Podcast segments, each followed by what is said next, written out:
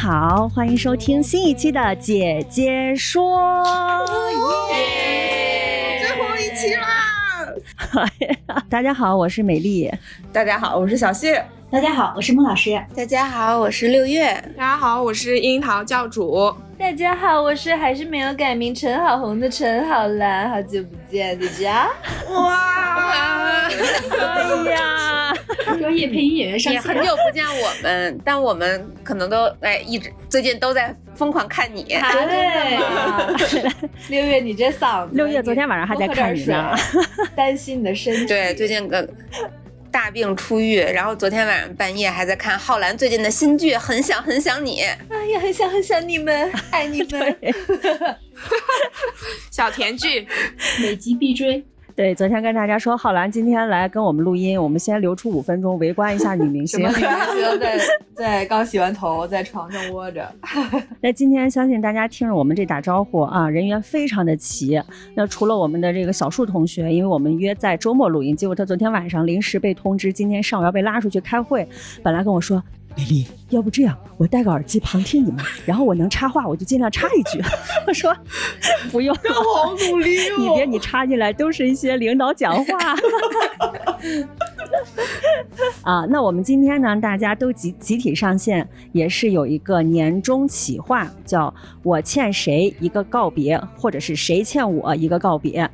啊，首先呢，大家不要听这个含告别这个词儿啊，我们主播自己也是听着觉得。这年底怎么搞得这么啊？是不是有点丧，或者是有点？真的集合了我最讨厌的两个词：见和告别。后来发现大家把自己的想法说一说，这个节奏完全往相反方向。走去，就是一期，呃，对，这是一期相对轻松一点的一个一个节目吧。因为，呃，其实当时想的这个话题，也是因为我们觉得很多时候我们都会在一些比较开心啊，或者说值得纪念的时候，会给生活加一些这种仪式感，会有一些小的，会设置一些小的互动啊，或者环节，让自己记住这个时刻。嗯。但是很多时候有一些这种，嗯，慢慢在我们生活当中退场的这样一些事物，或者是一些人。甚至是某一个故事，或者是甚至是有一段奇遇，都缺少一个我们好像跟他正式 say 拜拜的这么一个契机。就是大家有没有感觉，其实生活里有一些瞬间是，当你意识到的时候，你已经来不及跟他告别了。就我经常在想，我爸爸妈妈是什么时候最后一次抱起我的？就是这个瞬间，我我是想到，我觉得我爸妈肯定不知道，就是那一次抱我，就是最后一次把我这个小孩抱起来了，以后我就是一个大小孩了，他们就抱不动了。嗯，就这种瞬间，可能，我觉得能能想起来都是还，还挺妙的一个事儿。对我就是完全的不喜欢告别。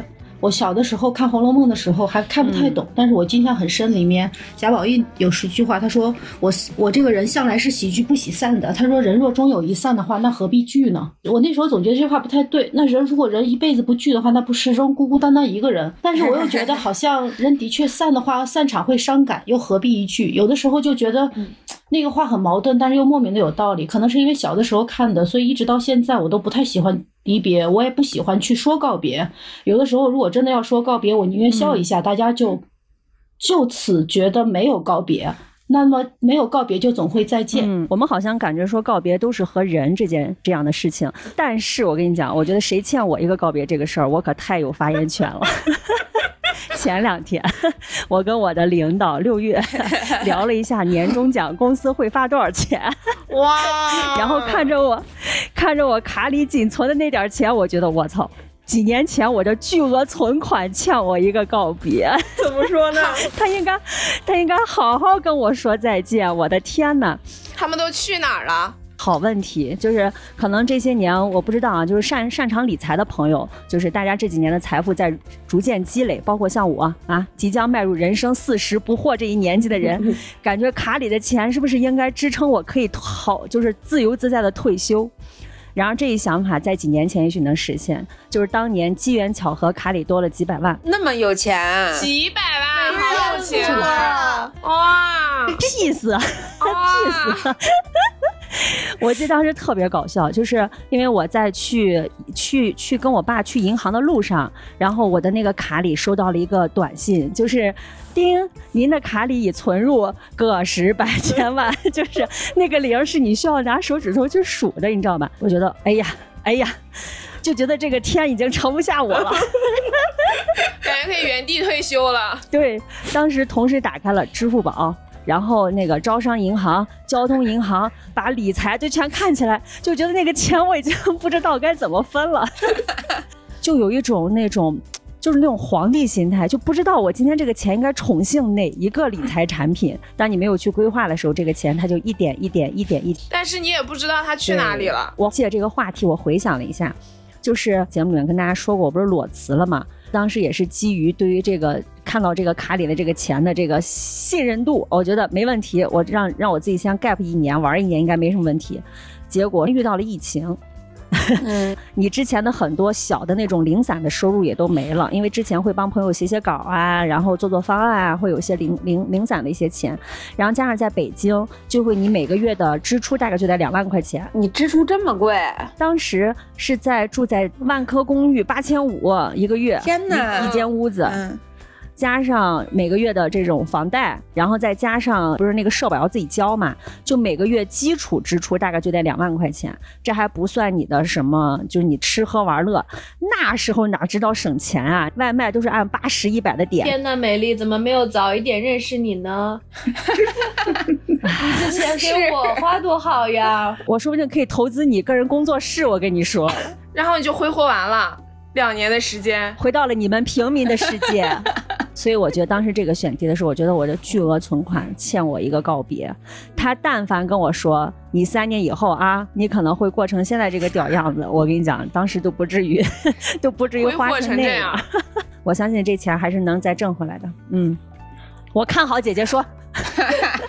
希望早姐姐说能够早日让你回归那个卡上有七位数的日子。我有七位数，你们都不远了。我跟你们讲，我我觉得美丽这个话说早了，就是你不要对同事放太多的信息在上面。我最近我就觉得，我有一个对我非常重要的同事，在欠我一个非常重要郑重的告别。哦，前两天前前之前咱们录节目的时候，不是有说我最近要换工作内容嘛？然后后来呢，这个事儿他就定了。我确实换到了一个新的岗位。我转岗过去的时候，我才得知我这个岗位的前任，他非常就是匆忙的离职了。不知道是有一些什么不愉快还是啥。总之。他就导致我这个岗位是没有交接的，就是我连他的面都没有碰过，我也没有跟他发过一通微信，他人就走了，他的活儿就到了我的手上。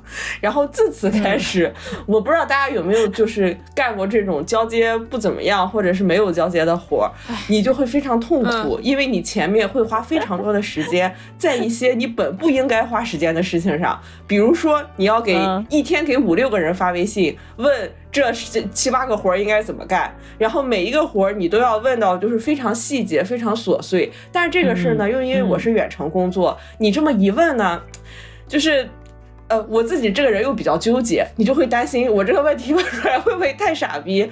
然后这个事儿，然后人家回复我了，我没看懂，我该怎么追问呢？就是每天。花非常多的时间去处理这些事情，就就我的内耗只是一部分，剩下的也确实是大家都很忙。我每天就要见缝插针的给 N 个人发信息，给 N 个人打电话。我每天就是一个头两个大，很多时候美丽给我发消息，或者咱们群里有什么消息，十二点的信息我晚上六点才看到，就是 我真的我恨死我这个离职的同事了。我现在就是我每每想起来，我都特别羡慕。那个伟丽之前那个就是交接特别贴心的那个 日坛的前前员工，但但小谢这种时刻其实我经常会遇到，从去年到今年，其实我遇到了好多次，他们离职都很匆忙，我每一个同事离职的时候都非常的匆忙，然后那坨活就咔就压到了我的头上，后面你去做的时候你就觉得特别的崩溃，因为你不知道前因，也不知道后果，你不知道发生了什么，然后你就要再重新去梳理一遍，然后再重新去做一遍。我太理解小谢了，但我可能唯一不一样的就是我可能直接就去问了，倒也没有一些内耗，这但但确实很耗时间了。对，我能理解小谢的那个内耗，因为很多人可能不知道你们之间没交接，他会以为你理解没没到位。然后明明你这周工作交接正常的流程，你怎么什么都不知道？但是我刚才接着小仙那个话，不，当你的前任跟你特别好、郑重且非常好的告别的时候，也不是件好事儿。各有各的伤，各有各的。你的上一任跟你告别的太好了，嗯，太好了，就导致你觉得 你这个活儿你怎么干才能跟他拉齐？对，美丽这个我觉得算是上一任给了他百分之一百五的告别。对 对，哎，但是说实话，就是回归到当年我裸辞的心态，就辞职的心态。我就是想什么都不说，我就是想走，你们谁也别找我。对我刚也想说，离职的话太难了，人家就是最好拍拍屁股，所有消息、所有联系人都删掉。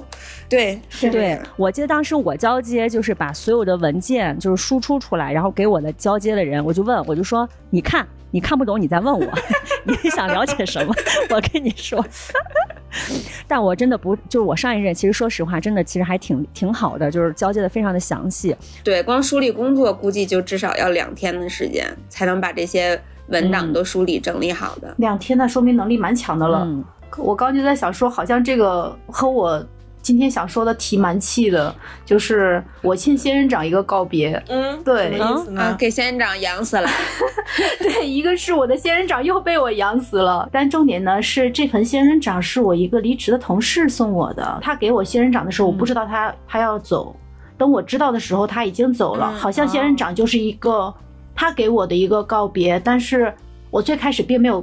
Get 到这个消息，对，并没有 get 到这个信息。嗯，呃，因为他很会种植物，他的屋子你进去的时候觉得像一个小热带雨林，就一点不夸张。进到他的屋子你会觉得很开心，因为那种绿色，呃，带点阳光的折射的绿色，真的会让人觉得很开心。他让你觉得办公用的纸张都会觉得，嗯，有阳光了。就你去他那边拿一张纸出来，你都会觉得哦，我好开心啊，因为有阳光的味道，有植物的味道，就真的会好开心。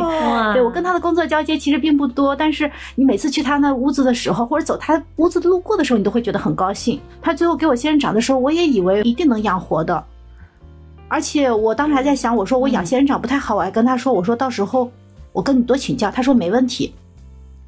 但是等我在就因为我俩不在一一层楼，他在我楼上，他在五楼嘛。然后等我再知道他消息的时候，我发现哎，好久没有见他了，我就问他们，我说，我说，我说姐姐人呢？他们说他已经走了呀。那个瞬间的时候，你会觉得，嗯，有点失落，有点难过。对，就是，嗯，这些年，可能我到这边这些年，这种无形的告别也会越来越多。很多的告别是没有仪式的，告别其实不算是一种特别愉快的情绪。不说告别，好像大家就能再见。嗯。五六年前，我有一个姐姐去深圳的时候，她跟我们，呃，部门的其他人谁都没有说，她只跟我说了，因为那天下午她给我抱了好多东西过去，什么登山的用具啊，什么东西的，全是新的，然后往往往往她一放，我说我说你你这是要干嘛？她说没有啊，说我正好整理办公室，发现之前买的这些用具，我现在年龄大了，我也不爬山了，然后给你吧。我说我也不爬山，因为有登山杆啊，还有那种帽子啊什么的。他说没事儿，他说你年龄小，慢慢再锻炼，说不定哪天就爬了呢。然后他突然说了一句，说我要去深圳了。我当时其实是懵的，因为他即将提职，嗯，部门人都在猜他应该半年之内就会往上再调一级，而且调那级其实很重要。我那时候情绪还控制的不太好，哭的稀里哗啦，就是哭了一下午，眼睛都肿了那种。他就特别的淡定的，就是在那笑着，就像一个姐姐一样在那笑着。嗯，那是我觉得在这个单位我第一次很想告别，但是我说不出告别。好像从那时候开始，就像开启了我们的成长之旅。你会发现越来越多的人在你生命中在选择这样的一种方式。我不会欠他们告别，他们也不欠我的告别。我唯一会欠的可能只有那盆仙人掌一个告别。对，在穆老师刚才讲。他和同事之间就是这种情感的羁绊，然后包括，呃，贾宝玉的话，不喜剧，因为怕散。然后我突然意识到一件事儿，就是很多时候那个我们的告别，其实已经完成了。就因为我不是说我是一个告别的爱好者嘛，很多时候我其实是为了自己，我是为了让自己在心里能够把这段关系，或者是，嗯，就。一一段关系也好，或者一段故事也好，等等的画上句号。然后在穆老师讲的过程中，我突然发现有可能对方是没有接收到的。比如说那个送你仙人掌的同事，他已经在自己心里向你完成了告别。对对，只不过你没有接收到。然后包括很多，嗯，对，然后包括有很多很。像我以前有一个同事，然后大家也是感情非常好，从创业公司一起从三五个人的那样的情况下，然后一起带到了一个几十个人的创业公司，大家对公司感情很深。然后他走的时候，那个告别仪式就是那天他收拾完自己的东西之后，他让大家都先下班。他最后一个下班，因为他没有办法面对那种非常浓烈的离别的情绪，所以他也不想和每个人告别。对，他在心里完成了自己的那个告别的仪式。但是，我我自己也会这样的，经常在很多关系里面会自己把这个告别仪式完成，但是，嗯，对方可能没有接收到，然后很有可能会成为对方心里很很久的。嗯，一个遗憾，或者是就是心里潮一直潮湿的一块地方。我想讲的这个故事呢，呃，和这个也有关系。它其实发生在旅行的路上，是我以前在印度旅行的时候的一个际遇。我当时在印度一个很小的小镇上，叫亨比，有一条河，要过这条河之后才能够到整个的小镇。过河的工具叫小圆舟，就是一个圆形的小船。大家对大家分别围坐在这个圆形的那个那个边框上，会有一个人来撑这个小小圆舟，把它驶向对岸的那个小镇上去。但当时还没有开所谓的开航，就是人家撑船的人还没上班。然后我们几个人就在河边百无聊赖的看大家在河里边梳洗呀，看当地的那个象神希拉米，一只很可爱的小象，然后和当地的人互动，给大家喷水，这个。呃，这个祝福就这样。然后当时有一个老爷爷，一个老头儿，看起来就得七八十岁那么老，就引起了我的注意，因为他一直喋喋不休的和各种人在说话，手里边拿着一个小本儿，然后这 这本子里是他画的一些画，他就一直不停的说话。然后这个老头儿长得呢也是瘦瘦小小，然后头也特别小，完完全全就是。安妮霍尔里边的那个伍迪艾伦，就喋喋不休，然后瘦瘦小小。后来呢，我们就去到了同一个小镇，因为小镇很小，我们住的就也比较近，几乎就是当天，我就我的那个膝盖的内侧就被毒虫，也不知道是什么虫子，反正就被虫子给咬了。当刚开始的时候，只是觉得很痒，挠了几下，等到当天晚上，它就已经肿的像拳头一样大。然后等到第二天，他就已经肿得像手掌一样大了，同时伴随着发烧。他就住在我隔壁的民宿里面。然后听说我发烧了之后，嗯，去旁边的一个餐厅给我做了一杯，其实就是中要按中国的古方的话，它就有点像姜糖水。然后他用的法国的方子啊，其实也是姜、柠檬、糖，对，就是这类的。他就说他小时候生病的时候，他那个外婆呀之类的就会给他去做这样的这种姜糖姜糖饮料，是一个很贴心的老爷爷。然后在这几天的相处的过程中。嗯，也玩的越来越好，然后互相就有点那个忘年交的感觉。要离开那个小镇的时候，互相就留了邮件的地址，以及嗯呃留了 Facebook。他当时都不知道什么是 Facebook，但是因为你在国外玩，大家基本上全留自己的 Facebook，所以我也把 Facebook 留给了他。当然还说，哎，你你来中国去北京一定要找我，就是这种这种离离别时候的场面话，对。然后在离开那个地方之后呢，我们一直保持着邮件的联系。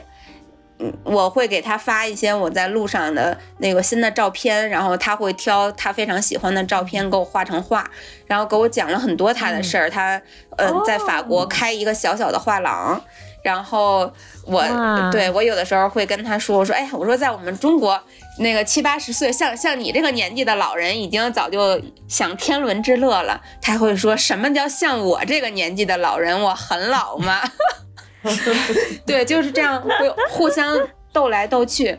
但是呢，后来有一天，嗯，也也其实也他也不是有钱，他是一种长久的情绪的积累，就是这老爷爷实在太话唠了，他回邮件回的实在太快了，以至于。每天要给他回邮件这件事儿，对于我来讲，心里边的要承受很大的压力，对，成为了负担。对，然后再加上我之前从从印度回来之后，就开始那个恋爱，然后还在继续继续我后边的旅行，然后包括去我当时那个。男友的城市还小小的生活了几个月，就是这种，就我的生活一一直在变化之中，不管是可以分给他的精力也好，还是对于他这个话唠的承受能力也好，慢慢的就被缩到非常小。然后我在心里非常不不负责任的做了一个决定，就是从这封邮件开始，我不再给他回邮件了，我甚至没有向他说明为什么。我就突然不回了，就看到这封邮件之后，我就没有再回，然后我连那个邮箱都不打开了，这件事儿就就彻底终结了。然后我就在，就我我觉得我可能对于自己来讲，我心里已经做好了准备，就是我对自己的那个所谓的告别仪式完成了，但是他一丁丁点儿点儿，对于他来讲，他都是没有接收到的。后来过了得大概。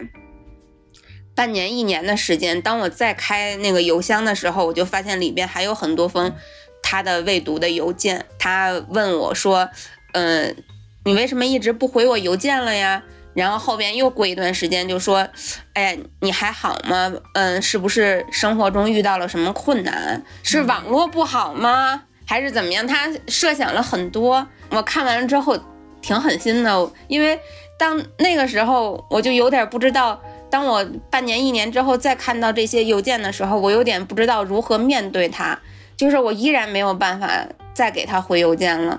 他那个，我的心情也很复杂，就我我觉得自己做错了事情，所以我再一次选择逃避，我还是没有回他。然后又过了很长时间，我忘了是因为什么样的原因了，我就开了一下我的那个 Facebook，我发现我打开 Facebook 之后。我居然在以前，他他从来都不用 Facebook 的，他都不知道 Facebook 是什么。但是当我打开我 Facebook 的时候，我又看到了他的那个头像，就给我发私信，嗯，里边又又在询问我的近况，为什么消失了，就是这样的信息，啊，我非常的非常的难受，对我非常的难受，嗯，但是就。这是我现在想起来依然觉得自己做的非常非常差劲的一件事儿，但是我已经已经差劲到那种，我们现在想起来就说，你就你就告诉他你回来了，你就告诉他，嗯，当初自己做的不好又又怎样呢？但是在那样的情况下，我就是做不出这样的事儿来，我就选择了让他就是归于风中，就做了一个，我现在想起来依然还是。挺渣、挺遗憾的事情。天哪，都给我听哭了。哦，太能理解你了，六六。嗯，我遇到过这样子的朋友，就是没有告别，然后甚至突然失联的一位朋友。哦，嗯，当然我们俩的联系没有那么紧密，大概因为大学毕业以后，可能，嗯，大概可能几个月或者半年，反正一年之内总归会联系一次。但是当突然有一天，甚至大概一个月之前，我们还在联系。突然有一天失联的时候，其实是，呃，不会生气的，是会害怕，是怕他出事情了。我刚才对，是真的是怕他出事情了。对，嗯，我不知道他遇到了什么事情，但是我知道他在我给他发信息那几天，是他本身一个很重要的一个事情，生命中很重要的一个事情。所以我本来是发信息，一个是祝贺他，顺便调侃两句，就朋友之间的一个正常的一个日常沟通。但突然之间他失联的时候，那个时候，呃，一点点都不生气，是怕出事儿了。然后我大概花了小半年的时间，通过各种方式去联系他，也是。然后一直到他给我发了个信息，他说我没事儿，呃，不用再联系了。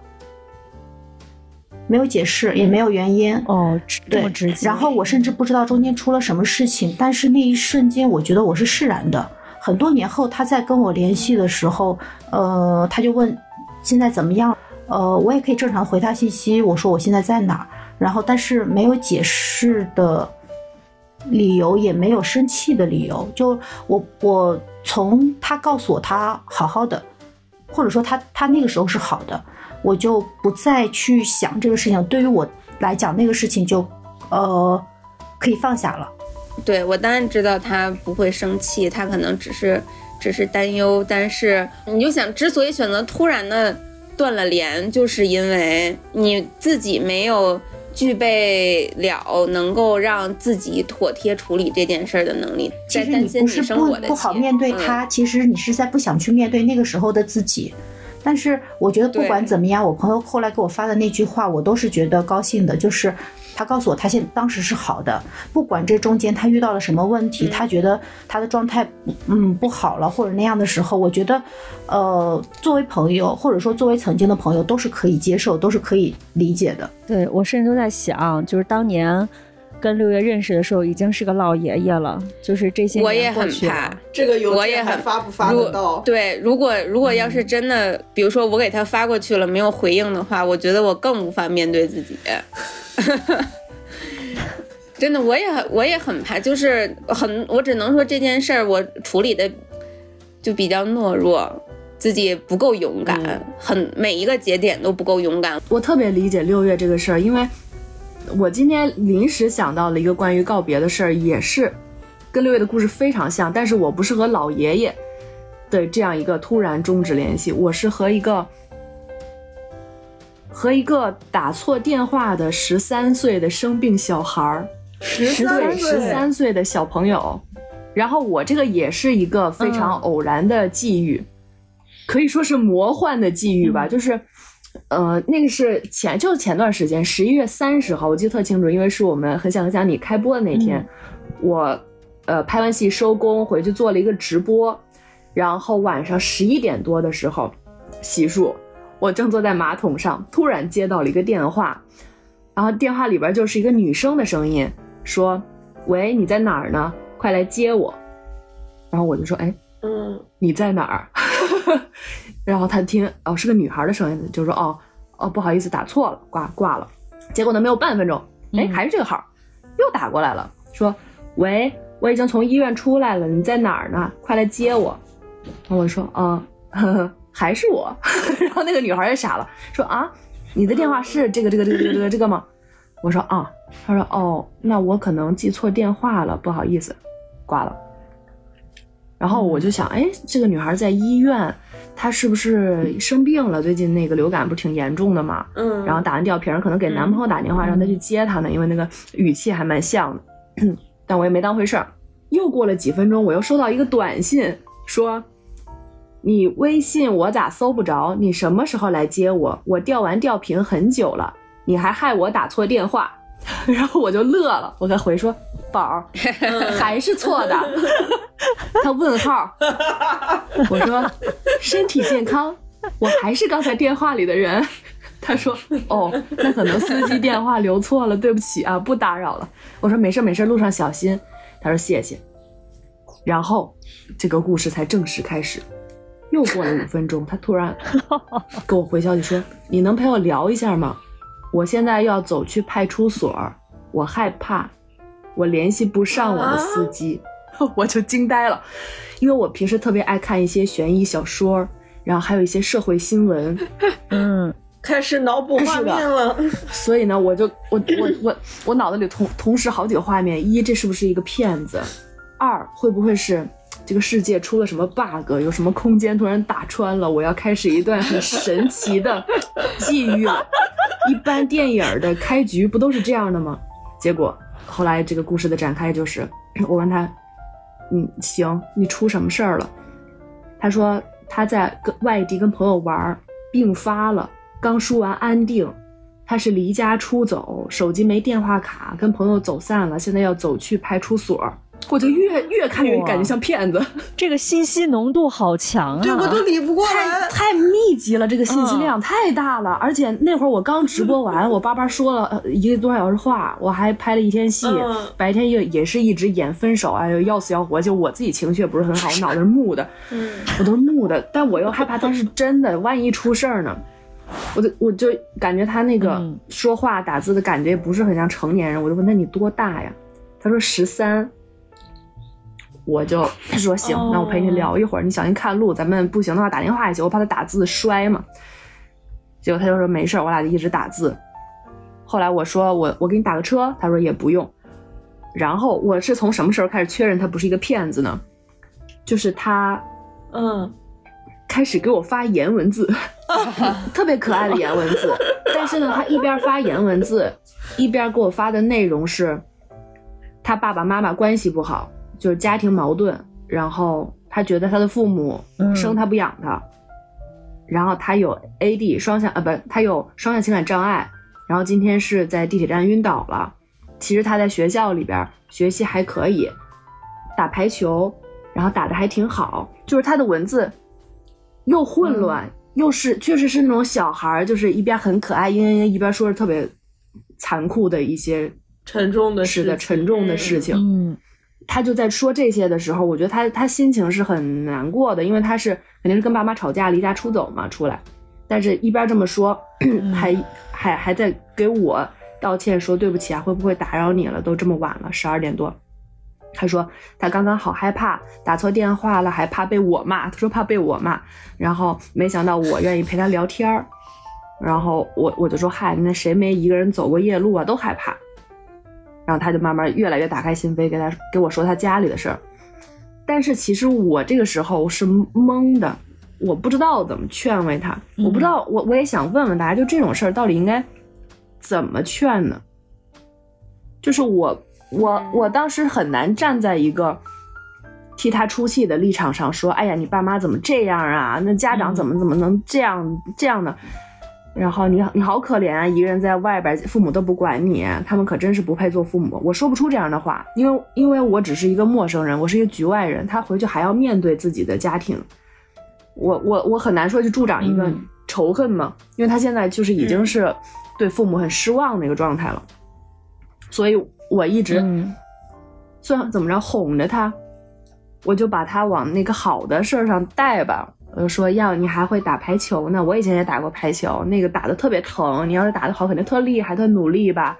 你在学校跟朋友关系是不是也挺好的？还出来找朋友玩儿啊？你就是就是往这个方向引，然后就他还有点开心。但是呢，他又在说，他说 他平时自残，然后嗯，父母有时候会拿吵架的时候拿东西扔他，然后他自己还喜欢女孩子。他怕别人觉得他很奇怪，说他哭到现在很久没有人听他说这些了，除了医生。就是我们这个聊天进行了大概一个小时吧，从十一点半聊到十二点半，然后他就是差不多走到警察局，他朋友来接他了。呃，其实到最后我都有一点担心他，我怀疑他这个真实性。就是虽然我已经百分之八十相信了，但是就是因为很多社会新闻在前嘛，我就还是有一个百分之十的警惕吧。我中间还问我的朋友怎么办，一是问怎么劝他，二是问这这这有没有什么风险啊？中间，嗯，他想加我的微信，我也都拒绝了，包括他的 ID，我我也怕是我的一个。粉丝姐，因为他们 ID 是同一个地方的，我就怕是恶作剧，你知道吧？但是拿这种事情恶作剧，我觉得那那太不对了。所以反正到最后呢，我就说我要不要，呃，咱们打个电话，我确认一下你的安全，不管是就是你边上有警察叔叔呀，或者是你朋友来了，我跟他说一句话，我确定你现在不是一个人了啊，你别骗我，你别因为觉得太晚了打扰我休息，然后就一个人在外边，万一再出危险什么的，然后我就。给他打电话，哎，最后特丢人，就是我我说那个你好了，跟我说我给你打，结果我一打我停机了，然后我还跟他说，哎呦等等啊，我好像停机了，充个话费给你打，然后过会儿过会儿给他打他还不接，他给他妈打呢，结果反正最后他妈是没接他电话，然后他给我打过来，我跟他朋友聊了几句，嘱咐了一下，这个事儿就结束了，然后他朋友也是小朋友吗？他朋友就跟他差不多大吧，我没问，嗯，应该不会太，这就是俩纯纯的未成年小姑娘，对，嗯，十几岁初中生吧，我觉得他这个还有求救意识，还挺好的。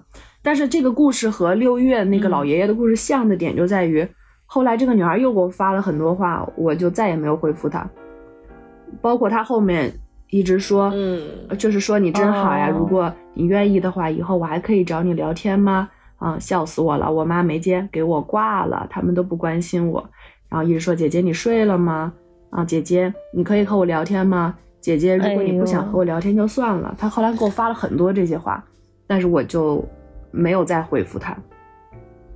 嗯，我我也会自责，就是觉得自己有点不负责任。我觉得这是一个挺为自己着想、挺自私的决定。但是，嗯，我是觉得。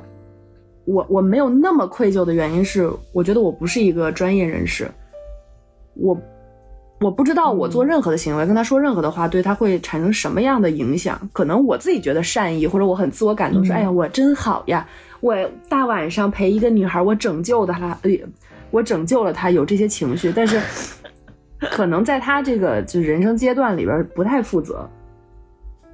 嗯，所所以我现在就是。我就非常快、非常冷酷的斩断了跟他的这个沟通。可能过一段时间，过个一两年，我是会打电话问问他的近况的。如果他不换号的话，嗯，然后但是其他的可能我们之间的缘分和陪伴就止于这一夜一个小时。我觉得我这人吧，没欠过谁什么东西。但是呢，这个女孩，我是想说，如果万一她哪年听上这节目，就是我欠你一个告别。嗯，希望你以后享受生活，过得愉悦。长大还是挺好的。嗯，你长大了再看看。这可能是他第一次意会跟陌生人的关系，不是他想想延续就延续的契机吧？嗯，怎么说呢？就是因为他不是有跟浩然说嘛，没有人很久没有人听他讲话了，所以他作为一个小朋友来说，他其实觉得你对他释放好意，他就可以一直抓住你这个好意。他是不知道对他来讲太边界这个事情，对，嗯，我就从另外一个角度在想，会不会他觉得，哎呀，终于有一个人能听来听我的故事了啊，善意了，我觉得我好像终于感受到一点温暖了，嘎。这团火又灭了，对，但是他有医生，好在他说他有医生，对吧？还知道找警察，还有朋友，就还挺好的。嗯，在这地方，我真的觉得大家还是相信一下警察，相信一下医生，相信一下一些嗯更客观、更公众的这样的一些职务，因为是。专业人士，因为你在这种情况下的话，嗯，遇到好遇到好人是一种缘分，然后但是遇到坏人的话，你是你是很难去保证自己安全的，自身安全的。如果把情感投注到这种上面，对于浩然来讲，他承担不起这个姑娘的一生，或者说她的这个姑娘的成长，但是对于这个姑娘来讲，她也同样承担不起试错的成本。很多时候，其就是哎，人真的很复杂，是我们没有办法跟这个姑娘说，我们就此别过，就这样的话说不出口。嗯，我也没法告诉他，我也活得破破烂烂的，都不好过，咱们 我也要找警察叔叔。人生就是这么痛苦，你痛苦我也痛苦，长大也好不了。哎呀，这话也不能说。好，那我们画风转一转，听听教主的故事。教主为了今天这个这个告别的选题，昨天晚上还写了逐字。听说是一个有爱的故事，是一个浪漫的故事吗？这是招主史上最认真的一次，没有之一。没有没有，我觉得就是我可能跟六月或浩然不太一样的点，就是他们生命中可能突然有一样。有一段这样跟陌生人的奇遇，但其实我是没有的。对，就是我的，我也不知道，可能是因为我这个人吸引不来吗？可能没有吸引到什么陌生人，就突然有这样不奇怪的。你都能把陌生人变成熟人，那可能也是吧。嗯，但是我确实觉得，可能每个人生命当中都有一个很重要的人吧。对对，反正就是我自己是有一个很重要的人，一直想去 say goodbye 的。啊，就是其实我自己是一个非常非常很讨厌告别的人，就有点像穆老师，嗯，就是我从小就特别讨厌的一件事情，就是呃送人去车站，然后在车站离别，然后在机场离别，就是我觉得这个事情对我而言，就是就是他可能只要站在那儿，然后我就觉得我承担不了。然后我的眼泪就要出来了。但是我挺想给别人留下一个我很开心、很快乐，就是我想给别人留下的印印象，或者说那段记忆，就是我们开开心心，然后在我存在在你的生活当中的时候，我们是快乐的，然后就 OK 了。然后我不希望说，嗯，呃，再有说就是那一段那一段场景就很那个什么，对，就感觉很很很很难过，就有点承受不了。对我是这么一个人啊，对，今年吧，其实一直有一个人，我就其实有点遗憾啊，就有点遗憾，就是我的白月光，就是所以那天聊起来这个话题，初恋吗？不是，白月光是白月光，初恋是初恋，这是两回事。就是因为没有恋，白月光才会是白月光的。可触而不可及才叫白月光啊！对，就是这样。穆老师一句话说说就对，可触而不可及。突然有一天吧，就是可能他来北京的时候，所以就是再次见连上了，然后就是突然就又把我拉回到了那段回忆里。所以美丽那天说的时候，我就突然觉得哇，就很想跟他在那个阶段，就是二零零九年，差不多在我高一还是高二的那个阶段里，很想跟他 say 那个说一个告别。我先来说一下这个故事啊，就是。又回到了这个恋爱话题上，嗯，然后我都我都担心这段，我都担心啊，就今天这个节目播出去，我男朋友可能会听到这期节目，然后会稍微吃一下醋，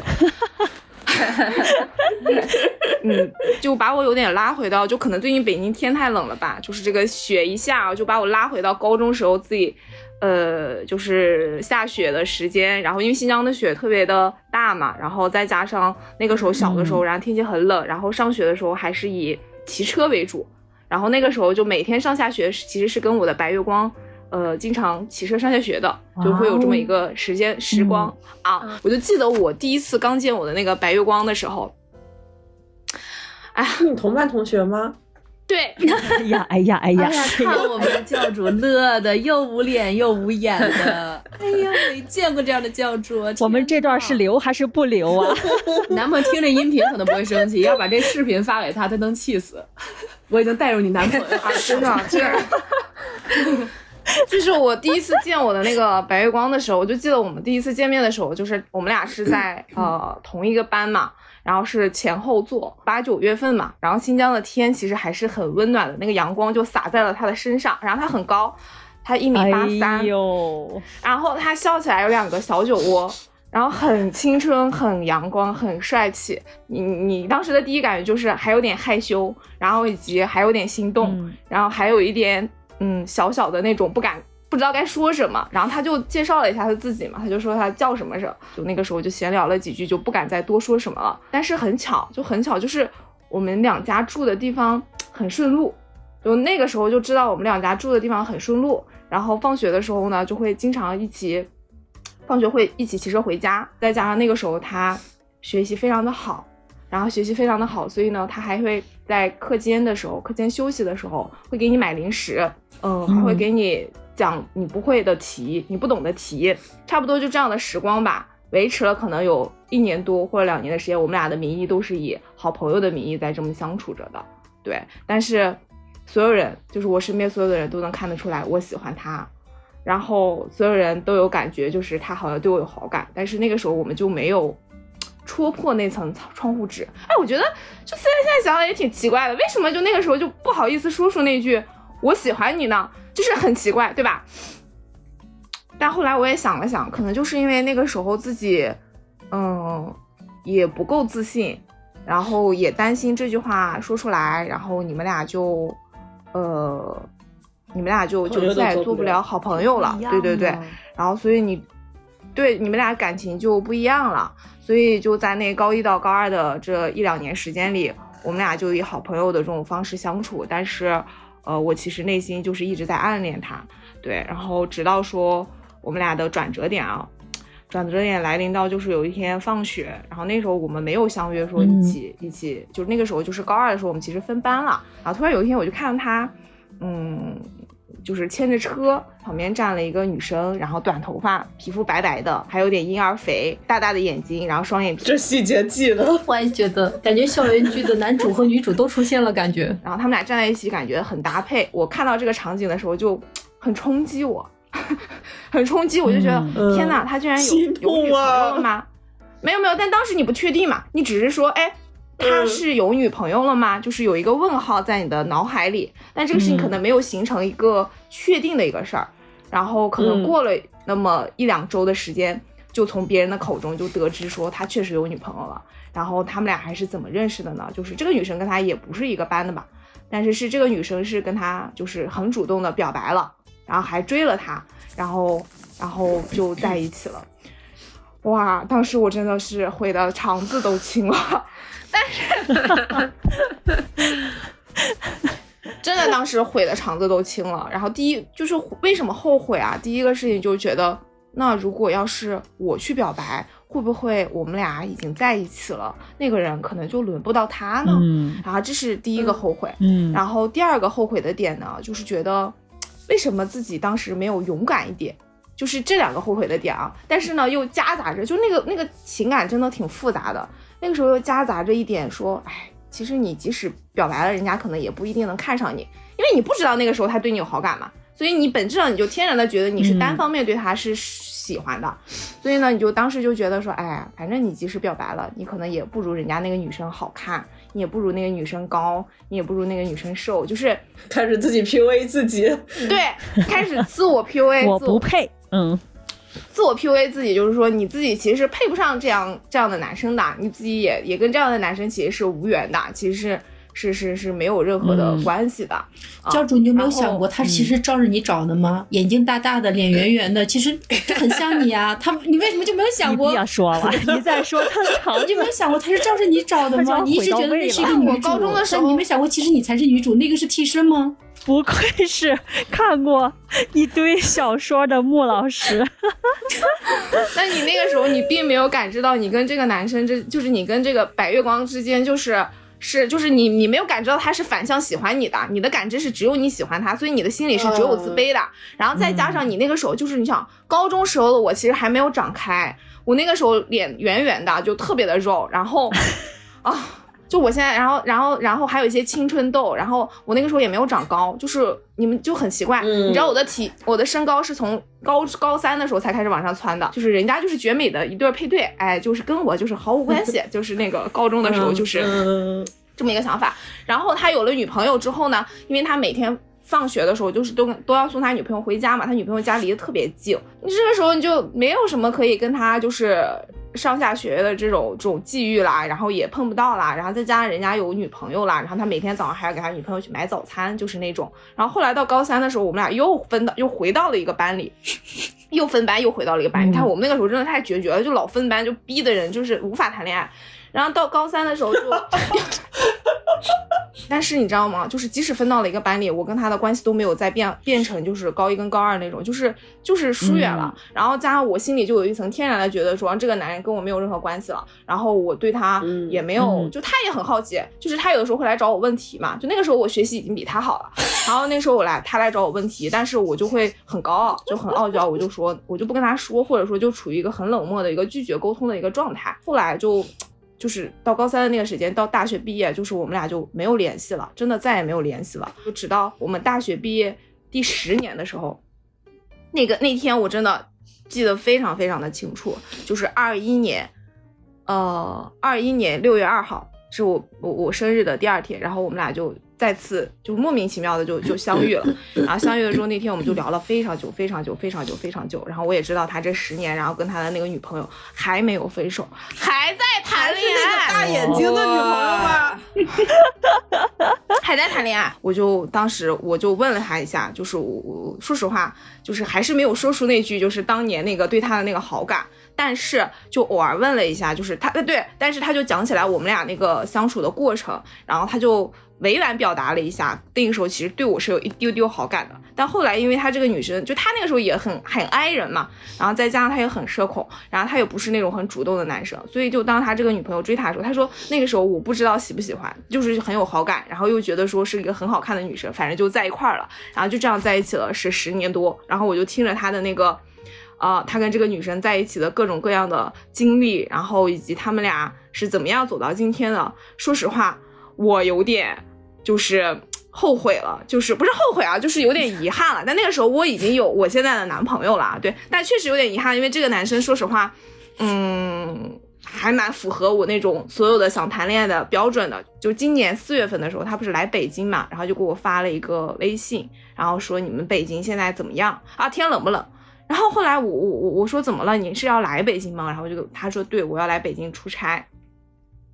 那是我今年最后一次见他嘛，然后见他的时候就是他来北京了，然后我跟他吃了一顿饭，对，然后吃了一顿饭，但是他对我的感觉就像像家人一样，就是因为你跟他认识很久了，但是其实这十年你们俩并没有联系，这十多年怎么说呢？就我们俩就也完美的 ending 掉了那一段就是过程，就是那两年相处的那个过程，就是也不再会提及了，对，但是对于我们而言，它就像一个片段一样，跟回忆一样，它就放在那里了，就是对于我而言，我觉得还挺珍重的。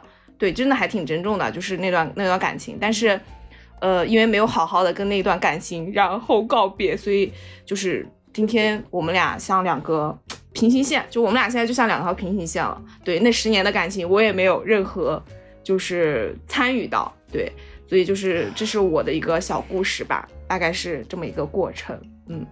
所以就是昨天我还跟美丽，我写这个稿子的时候我还挺感慨的，我还跟美丽去说了一声，我说说实话，嗯，是有点遗憾在里面的，然后也是有一点，呃，对当时的自己觉得，呃，没那么自信这件事情有点。就有点恨，你知道吗？就是还是有点恨在里面的。然后就说你恨你自己，当时就为什么不能勇敢一点啊？但是站在现在这个二三年，就是站在我三十岁的现在的这个角度上，我觉得我可能现在的想法就是，也是跟当时的那个怯懦的自己、跟自卑的自己所告别了，大概就是这么的一个过程吧。嗯嗯嗯，对，你就你就你你边在讲这个故事的时候，我感觉。就是有各种 BGM 都可以放在放在这个故事后，是吗？有画面了啊！不是，刚才教主讲什么错过的大雨，什么那谁来着？那些年错过的那些年那些对大雨错过的爱情啊！对对对对。我相信这段故事应该会唤醒不少人的。谁没几个意难平？我觉得做后期的时候，这段如果配上我我我，对配上不同的 BGM 会有不同的效果。比如说你刚说的那个大雨，然后那些年我们一起追过的女孩，然后刚才因为。可能今天最开始时候我想到贾宝玉，然后我刚才他说那段的时候，我就一直在想的是贾宝玉和贾宝玉向林黛玉就是告白那一段，对，你知道吗？我就觉得如果配这个应该也很搭，就很神，就我觉得有各种可能的 BGM。哎，我刚才一边在想，我觉得教主刚刚有句话还挺打动我的，就是可能有时候我们的一个所谓的告别，包括我们刚才讲的很多东西。就是别人能不能感受是一件事儿，我觉得更多的是我们给自己一个仪式感，就这个事儿，嗯，差不多得了，结束了，然后再往前走下去。而且这个仪式感可能，就像刚才教主讲的，是很多时候是我们过去的那个，就是和过去那个自己，他已经是不一样了。对对对，嗯，所以就你要放在今天，我肯定做不出这种事儿了。对，甚至我觉得我们所有人啊，就如果这个事情是发生在当下的话，嗯，就不是过去的时候，对吧？比如说以我对六月的了解，就是他可能现在就会非常的 peace 讲出你的这个情绪，其实对我来说比较有压力，也未必，也 如果要未必未必还能处理的那么好，我觉得就是我今天去经历浩然的那个事儿，我我可能会跟浩然一样呀，我没有办法跟他说。我只能陪你这一个小时，这样的话还是说不出口啊。嗯，或者有一些这种，还有一种可能就是仪式感先给到，就是我们知道这个事儿它是要结束了，但是真正和内心去达成这种，嗯。就是和解吧，或者说真正的再见，或者真正的能放下释怀，可能是一个更时间更长、更长的一个一个命题了。它可能并不是当时当下，对。但是我们是需要有一个时间去做这样一个结束的。这个其实这个想法是也是可以让子弹飞一会儿。对，其实这个想法也是我之前跟朱迪姐姐聊天的时候，她有跟我讲到，因为朱迪姐姐她除了是一个牛逼的职场猎头之外，她不是也还是一个玄学大师傅嘛。然后呢，他就讲说，很多关系或者说很多人的这种成长，遇到了很多这种问题的其中一个原因，是我们很不会去和过去说再见，就是他没有一个这种彻底割裂的这种模式，不管是。家庭关系，或者说是朋友之间，甚至是呃职场或者是亲密关系，各种。他说很多人是没有去勇气，或没有一个正式的仪式要去做切割的。而且他提到的切割和再见是什么？不是我内心去完成了这件事情，而是我要说出来。嗯嗯，当你真正说出来的时候，他可能在你内心的这种停留的感觉和你说出来之后表达的感觉就是完全不一样的。他并不一定说你一定要跟当事人去说，他可能就是对着空气，然后在你一个状态还不错的情况下把这些话说出来。嗯，我觉得大家如果有机会的话，也可以去尝试一下，就真正的去完成一个告别，然后继续该干嘛干嘛，该往前走往前走。嗯嗯，哎，那现在真的是一个很好的契机。嗯，我忽然想起来一件事情，我今年还欠了一个东西，一个告别。我今年嗯有点不太想说告别。我今年不是本来要立 flag 要学英语嘛，然后立完 flag 以后，我就找了一部英语的电影，叫我不知道大家有没有看过《猫鼠游戏》，就小李子演的一个一个电影，对。嗯知道猫鼠游看过戏看过。然后呃，你在不看中文台词的情况下，然后把那个片子看完，然后你猜大概他在讲什么，然后你看一遍中文的字幕，哦，知道了，他的确在讲什么，然后把它拆分。然后作为一个这个会一些基础的这个音视频处理的孩子呢，我就开始完成了前面三步，到把它拆分，拆分成什么程度呢？大概三五分钟一段儿，然后全部拆分成了这样的小段落，并且把它做成了一个极其看起来极其舒服的这样的一个 M P 3的文档。做好了一切准备工作。对，然后这个事情就此结束了。我好像一直忘了跟他 say goodbye，也忘了继续我就。知道他要停在这里。对，然后后来忙起来嘛，然后就忘了这 flag 永个事情。远都是立在那儿的。对对对，然后我好像我好像还还有一个告别忘了，我忘了跟猫鼠说 say goodbye，那我我就不说了，我就留着明年接着做好了。对，其实也可以这样，有些事情不需要告别，因为时间的滚轮一直往前走，说不定我们还能继续去做它。对。对就我就在想，我觉得有一些告别，就像我刚才讲的，可能是现在需要一个，就只是一个仪式去完成，但你能不能完成它就再说。就比如说我刚才之前节目里面前之前有跟大家讲说，今年其实除了那个巨额存款那个比较搞笑一点的之外，因为我们今年节目不是录了非常多好学生的话题嘛，其实当时刚看到这个选题的时候，我印象其实我最想最想告别的就是好学生心态。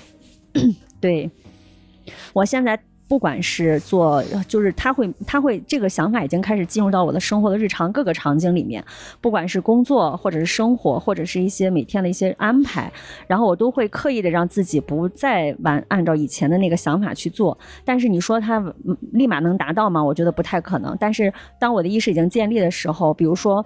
我可以不用一天都那么安排的很满，我要就是接受不了放松这件事情，我要去不行，我的时间不能空下来，我就是要去工作，我就是要去创造价值。然后或者说人家说你这个事儿就要这么做，那好学生心态最大的一个特点就是服从，嗯和去遵守别人的规规章或者遵守别人定下来的规则。那现在呢，都会问一句：为什么会一为什么这样做？能不能别的别的形式这样做？虽然你最后可能形式结果还是一样的，但是现在所有的心态都会做一些调整。对我觉得这个其实也是挺重要的，因为有一些告别的仪式开始了之后，你你就会把这个想法植入到你的脑子里面去，你就会嗯不时的就会。在你行动的时候，就会给自己一些，哎，我好像可以不这么干，嗯而不是以前我连想都不会想，我就直接去做了。但是我又想到一个新的例子，就是有的时候，就一开始我我我自己想这个话题的时候，我都会想的是有什么就类似于我们刚刚说的这种遗憾、不舍，我觉得我应该有一个告别。但是好像有的告别，如果它降临到你身上，它特别突然的时候，未尝不是一件好事情，因为有的时候是一个。呃，可能对你来说再继续下去不是那么好的事情，或者不是那么好的关系，嗯但是你又舍不得，又狠不下心主动去斩断它。如果对方先走的话，其实你被动做了，就是被动你接受了一件对你更好的结果。就是刚刚六月在说他没有跟那个老爷爷告别的时候，我本来就想插这个例子，当时我非常的生气，我就想说，我就有被人这样就是不辞而别过，我特别生气。就是他是我那个呃第一个男朋友，就之前六月在讲他的人生同伴的时候，我有说这种成长起来的呃。就是恋人是对你来说有着非凡的意义。我和我的那个第一次谈恋爱的那个男朋友，我们在谈了大概呃三四五年的时候分手了，然后在我大二的时候，但是我大四快毕业的时候，他又在我大四的那个元旦给我发了一条消息，然后我们接着就打了一个小时的电话，我们就恢复了联系。就是他属于是。呃，可能是那次分手，我们两个人都没有真正的结束，我们承担了我们整个青春的这段回忆，重新恢复联系，其实是我们俩都需要对这段关系进行一个整理。但是当时我不知道是这个这个情况，而且现在想起来，其实这段关系它没有再延续的必要了。当时的那个恢复联系，纯属是彼此都有一点遗憾而已。这段关系它又重新维持了大概呃三个月吧，因为他的生日是三月十七号。我当时在我们恢复联，就是一月一号恢复的联系，我到三月份的时候就开始给他准备生日礼物了。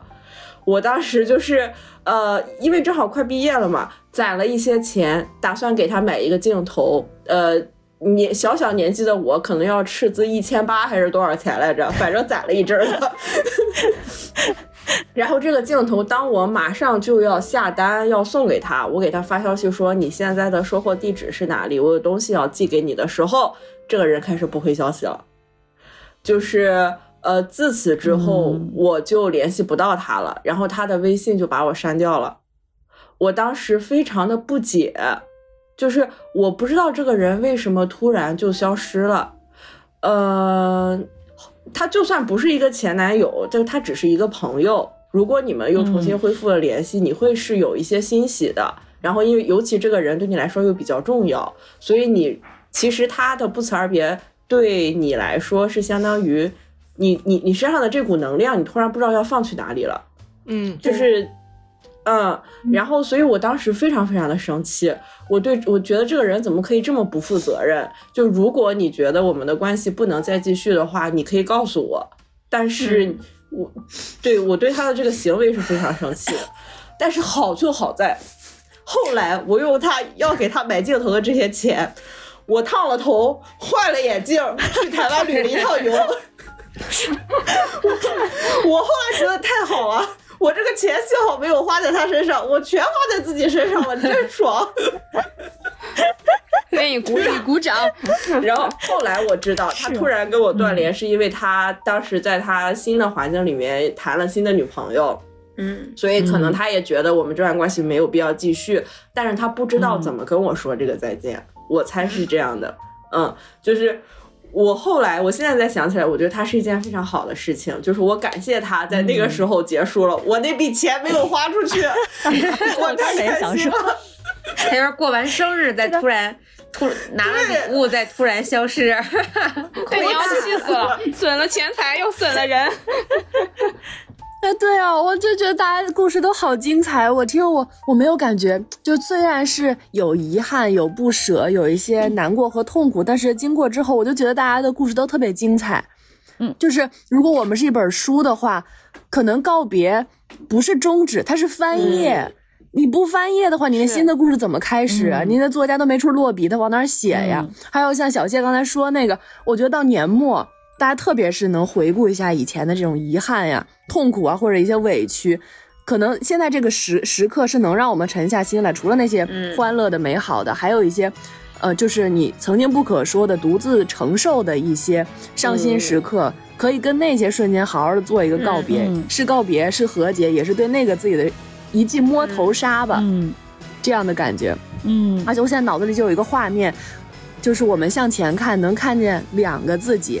一个是未来的自己，一个是现在的自己，然后他们就彼此招手。未来的自己向现在的自己挥手道别，但是在现在的这个自己看来，他在向未来招手 say hi。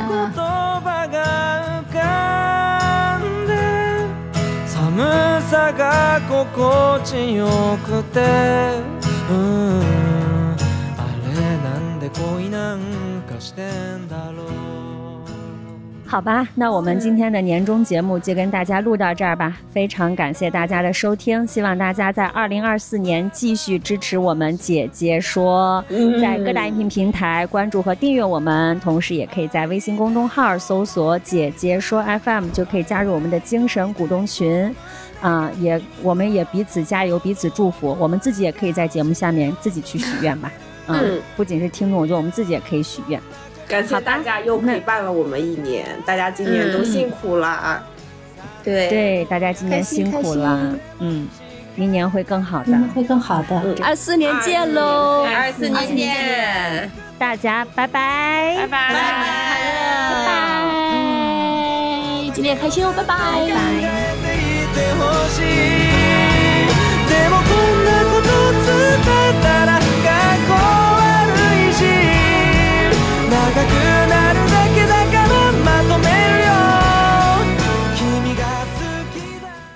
Hello，大家好，我是小树。那个最近呢，我正在出差，哎呀，也是各种忙，也是因为这样才导致这个没有办法，呃，跟姐姐们进行这种及时的、实时的讨论，而是以这样一个事后录音的方式来跟大家交流。就在拿到这个题目的这一两天吧，我的生活有一些插曲。倒是好像在另一方面呼应了这个题目。先说第一件事儿啊，第一个插曲，大家还记得今年夏天，就是我不是邀请了一位啊刚刚认识的十八岁的这个哲学少女，嗯，小韩来上咱们节目嘛？嗯，小韩现在回美国了，我们倒一直保持联系。因为他回美国，依然，呃，一边上学，一边也在打一份零工。他在那里经常认识到各种各样的新朋友，有的朋友是顾客，有的朋友呢是他的同事。他们那个店里头有一个男孩，突然间就不来了。那在短暂的共事期间，小韩其实有观察过这个男孩，他留意到对方。虽然话不多，很羞涩，但其实责任心很强。所以当这个男生突然就所谓的不辞而别之后，小韩会可能会觉得有一点遗憾吧。其实生活中所谓的不辞而别的事情可能有很多，不辞而别的人事有很多。我们如何让他？不那么突兀呢，不那么遗憾呢。其实，可能更重要的不是具体有没有那个告别的仪式，或许更重要的是我们在平时相处的每一天有没有珍惜对方，有没有嗯还友善的共同享受我们在一起的时光。不管对方是我们一。短暂的打工遇到的一个同事，我们还是说我们志同道合的，我们自己选择的朋友，甚至是伴侣。我以前不是在那个后浪工作的时候，我们经常做这个表演工作坊嘛。我们有一个表演老师，他，嗯，他很有意思啊。我给大家分享一下这位老师所做的事和所说的话。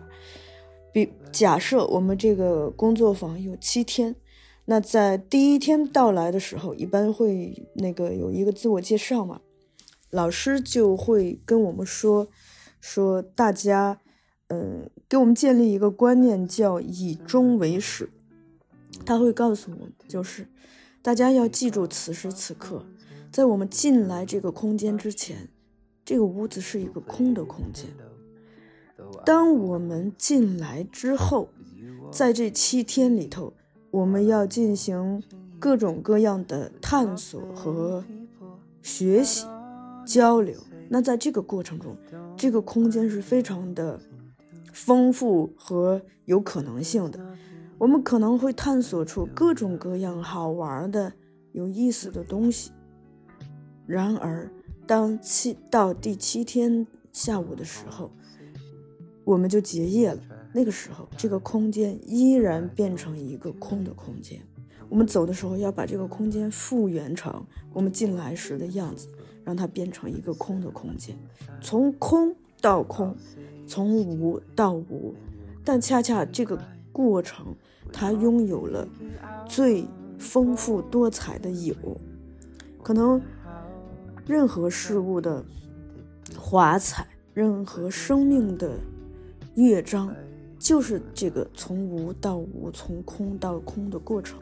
接着来跟大家分享第二个小小的插曲。就在昨天晚上，呃，一个比较信任我的朋友，突然跟我说：“我可以去你的房间吗？”啊，我其实有点紧张。我说：“嗯，不会是跟我说什么工作上的事儿吧？是我哪里做错了吗？”当他进来之后，啊，我才发现他聊的不是工作，而是自己一件很私密的事情。这个私密的事情，就是说，有一个非常好的朋友。突然得了很严重的病，是危及生命的，而他这个朋友是很年轻的，所以他一时半会儿有一点接受不了。然后当听到这样一个信息的时候，我就在想，那我如何来宽慰此刻的这位朋友呢？首先，我给他讲了刚才那个我们表演课上那个空的空间的例子，就是从空到空。另外呢，就是小韩的插曲和这个插曲，它让我意识到一件事情：我们生活中对很多所谓的不辞而别、所谓的突然的意外的东西，感觉到意外甚至遗憾的原因，除了因为。的确是每一天都有变化，变，呃，生命也好，生活也好，总是变化无常。其实还有一个很重要的原因，是因为我们没有做这个心理建设。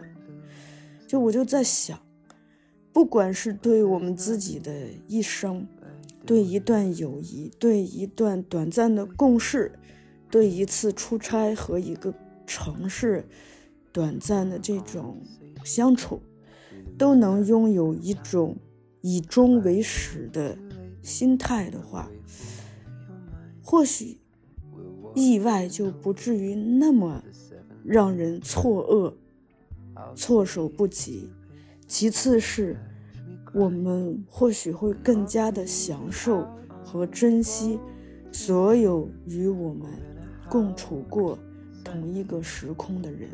年嘛，有的时候我想，它其实是我们自己给自己的一个仪式，因为我们假设，在一个人的脑海里头，没有年的概念，没有季节的概念，没有月的概念，也没有星期几的概念，那日子就是这样一天一天的过。所有的新年，每一个新年，都是靠着一天一天过下来，所以其实最真实的还是日常的，这个日常就是。我们每天睁开眼所拥有的每一个一天，也是我们所处的每一个当下的时空。You could be dancing on tabletops, wearing high heels, drinking until the world spins like a wheel.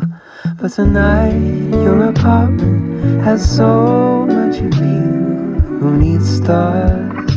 We've got a roof, and there's nothing like doing nothing with you. No, there's nothing like doing nothing with you. É.